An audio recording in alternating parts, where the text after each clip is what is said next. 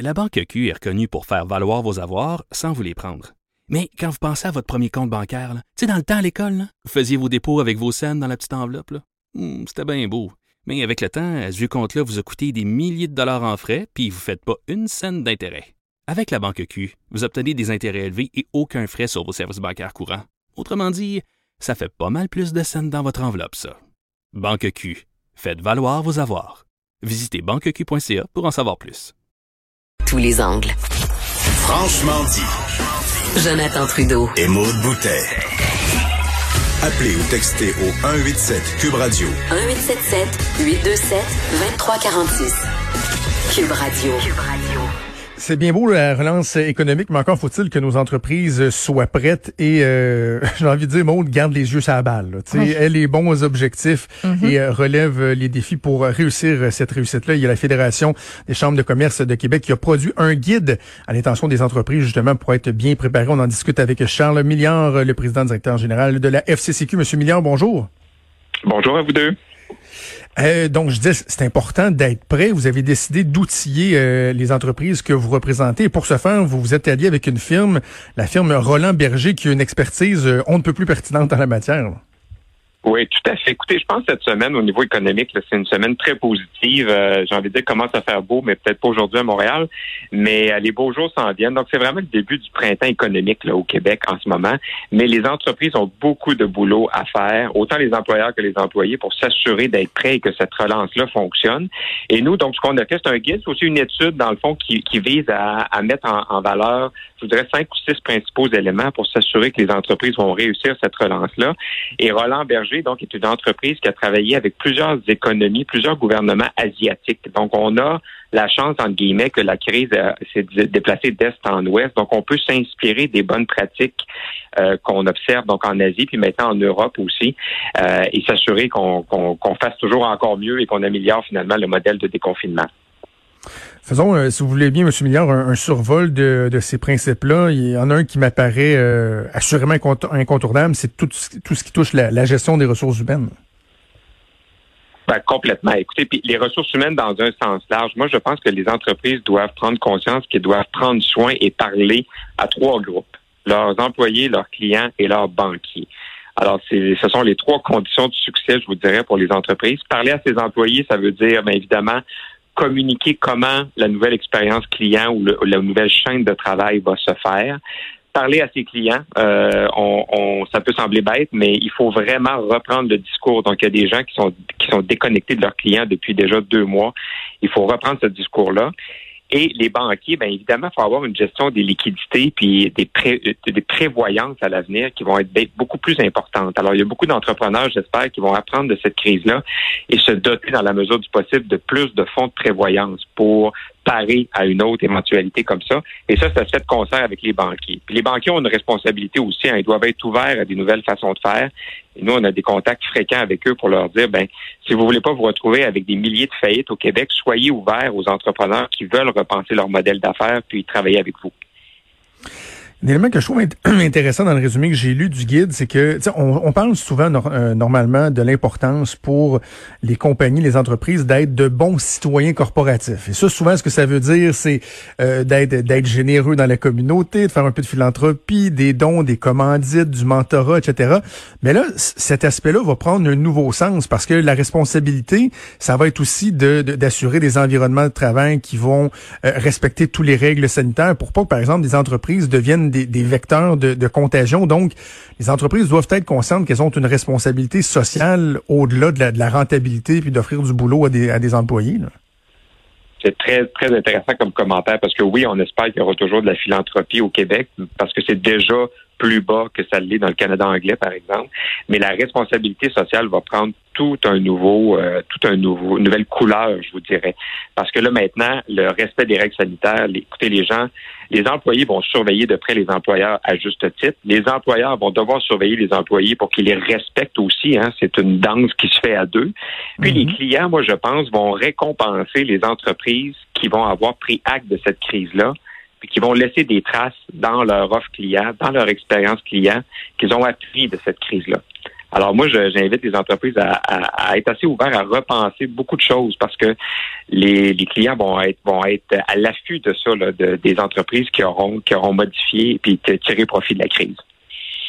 Je vous avais posé la question euh, l'une des fois euh, qu'on s'est parlé depuis le début de la crise, mais je, la relance, voir euh, on en est rendu où.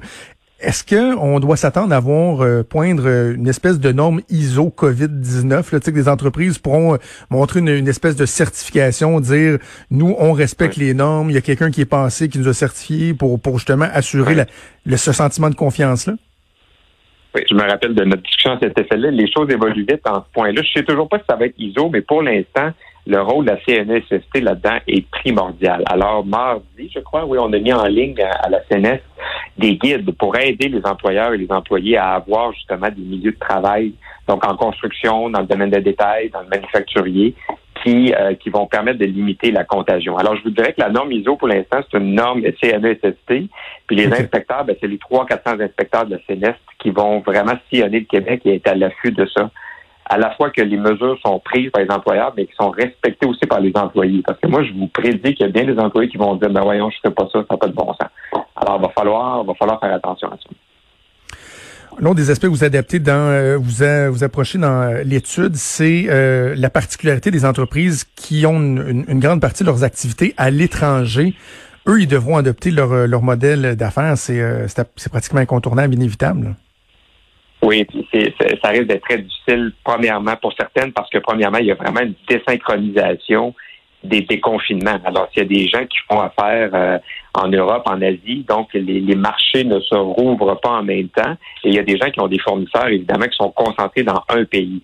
Alors, une des réflexions du, de l'étude qu'on lance, c'est de, de réfléchir à la diversification dans la chaîne d'approvisionnement pour éviter justement qu'une situation comme ça se reproduise. Donc, on sait évidemment que la Chine, l'Inde, les États-Unis sont des grands, des grands euh, fournisseurs de plusieurs produits au Québec, mais il y a moyen d'avoir un portefeuille un peu plus équilibré. Puis évidemment, bien, il y a des fournisseurs locaux. On, parle évidemment de l'achat local depuis plusieurs semaines.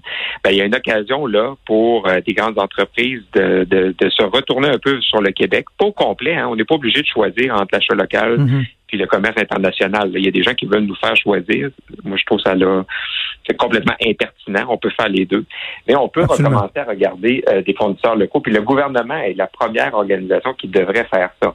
Donc, dans les fameux appels d'offres qu'on voit un peu partout au Québec, il devrait, selon nous, puis on le dit depuis deux ans, on le dit encore aujourd'hui, il devrait avoir une ouverture à ce que ce soit des fournisseurs du Québec et donc que la qualité des produits locaux soit valorisée dans les appels d'offres. Et là, bon, vous faites preuve d'un bel optimisme, euh, Monsieur Milliard. Vous avez parlé du, printemps économique. Alors, loin de moi l'idée de, de, cracher dans la soupe, mais il y a un point qui m'inquiète un peu dans, dans les angles que vous abordez dans l'étude, c'est le fait de miser sur l'innovation et la modernisation des opérations pour accroître la productivité. Et on le sait au Québec, la productivité, c'est pas notre fort. On, on, accuse déjà, on accusait déjà un retard par rapport euh, à d'autres provinces, par exemple comme l'Ontario. Est-ce que ce retard-là qu'on a pris au travers les années, la résistance à augmenter la productivité pour toutes sortes de raisons, est-ce que ça pourrait nous nuire au Québec dans, dans la relance justement?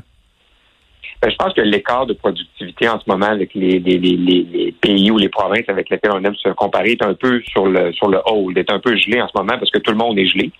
Mais euh, la façon d'augmenter la productivité, hein, c'est de produire plus ou produire mieux. Euh, produire plus, je pense que ça va être difficile. Produire mieux, c'est possible. Et la crise offre cette opportunité-là. Donc, si les gouvernements mettent en place des mesures pour favoriser les investissements en innovation, donc je ne vous parle pas d'argent qu'on donne aux entreprises, je vous parle de mesures fiscales comme des mesures qui avaient été annoncées dans le budget euh, du Québec 48 heures avant la crise. Donc, euh, exemple, le crédit pour l'innovation et l'investissement. Donc, on récompense les entreprises qui décident d'investir dans des nouvelles machines plus plus plus éco-environnementales, dans la mhm. numérisation, dans le commerce en ligne. ces entreprises-là vont se dire, ben au moins on a passé à travers une crise épouvantable, mais on en a profité pour se repenser, puis maintenant ben, on regarde l'avenir avec beaucoup d'optimisme. Ceci dit, oui, je suis optimiste, mais je suis pas jovialiste. Il hein. faut vraiment s'assurer que le respect des règles sanitaires ait lieu, parce que sinon il y aura un reconfinement. Moi, je suis assez euh, je suis assez convaincu que de ce que ce que le docteur Arruda dit est vrai. Il faut vraiment être très euh, agir avec beaucoup de précautions dans les prochaines semaines. Justement, en terminant, à quel point vous craignez un faux départ? À quel point ce serait euh, néfaste, nocif pour, euh, pour notre industrie, nos industries? Ben, je ne suis pas, pas devin, hein, mais c'est difficile à dire. Mais moi, je vous dis, moi, depuis un mois ou deux, je vais à l'épicerie. Euh, on respecte le 2 mètres. La dernière fois, j'ai attendu 50 minutes dehors. Tu sais, c'est une expérience client différente et ça se passe relativement bien. Alors, je me dis, pourquoi ça ne pourrait pas avoir lieu dans un magasin de chasse et pêche, dans un magasin de meubles, dans un magasin sportif? Si tout le monde y met du chien, employeur, employé, client, euh, je pense que ça peut fonctionner, mais il faut simplement être conscient que c'est un privilège qu'on a en ce moment, puis il faut l'entretenir parce qu'un petit glitch et euh, on pourrait on pourrait se retrouver avec d'autres semaines de confinement. Et le fait que Montréal soit séparé de 4-5 jours, je pense que c'est raisonnable aussi parce qu'il y a vraiment une crainte dans la région de Montréal, on ah sait. Euh, mais s'il y avait eu deux, trois semaines de décalage, moi j'aurais eu peur à la délinquance. Alors je suis content que le gouvernement ait été quand même assez euh, respectueux là, euh, de l'intelligence, je vous dirais, des entrepreneurs de Montréal là-dessus. Donc, on va suivre ça à partir de lundi prochain, le, déconfinement, la relance de l'économie, en espérant que tout se passe bien. Charles Milliard, PDG de la Fédération des chambres de commerce du Québec. C'est toujours un plaisir. Merci, puis bonne chance pour la suite des choses. Merci à vous. À bientôt. Merci.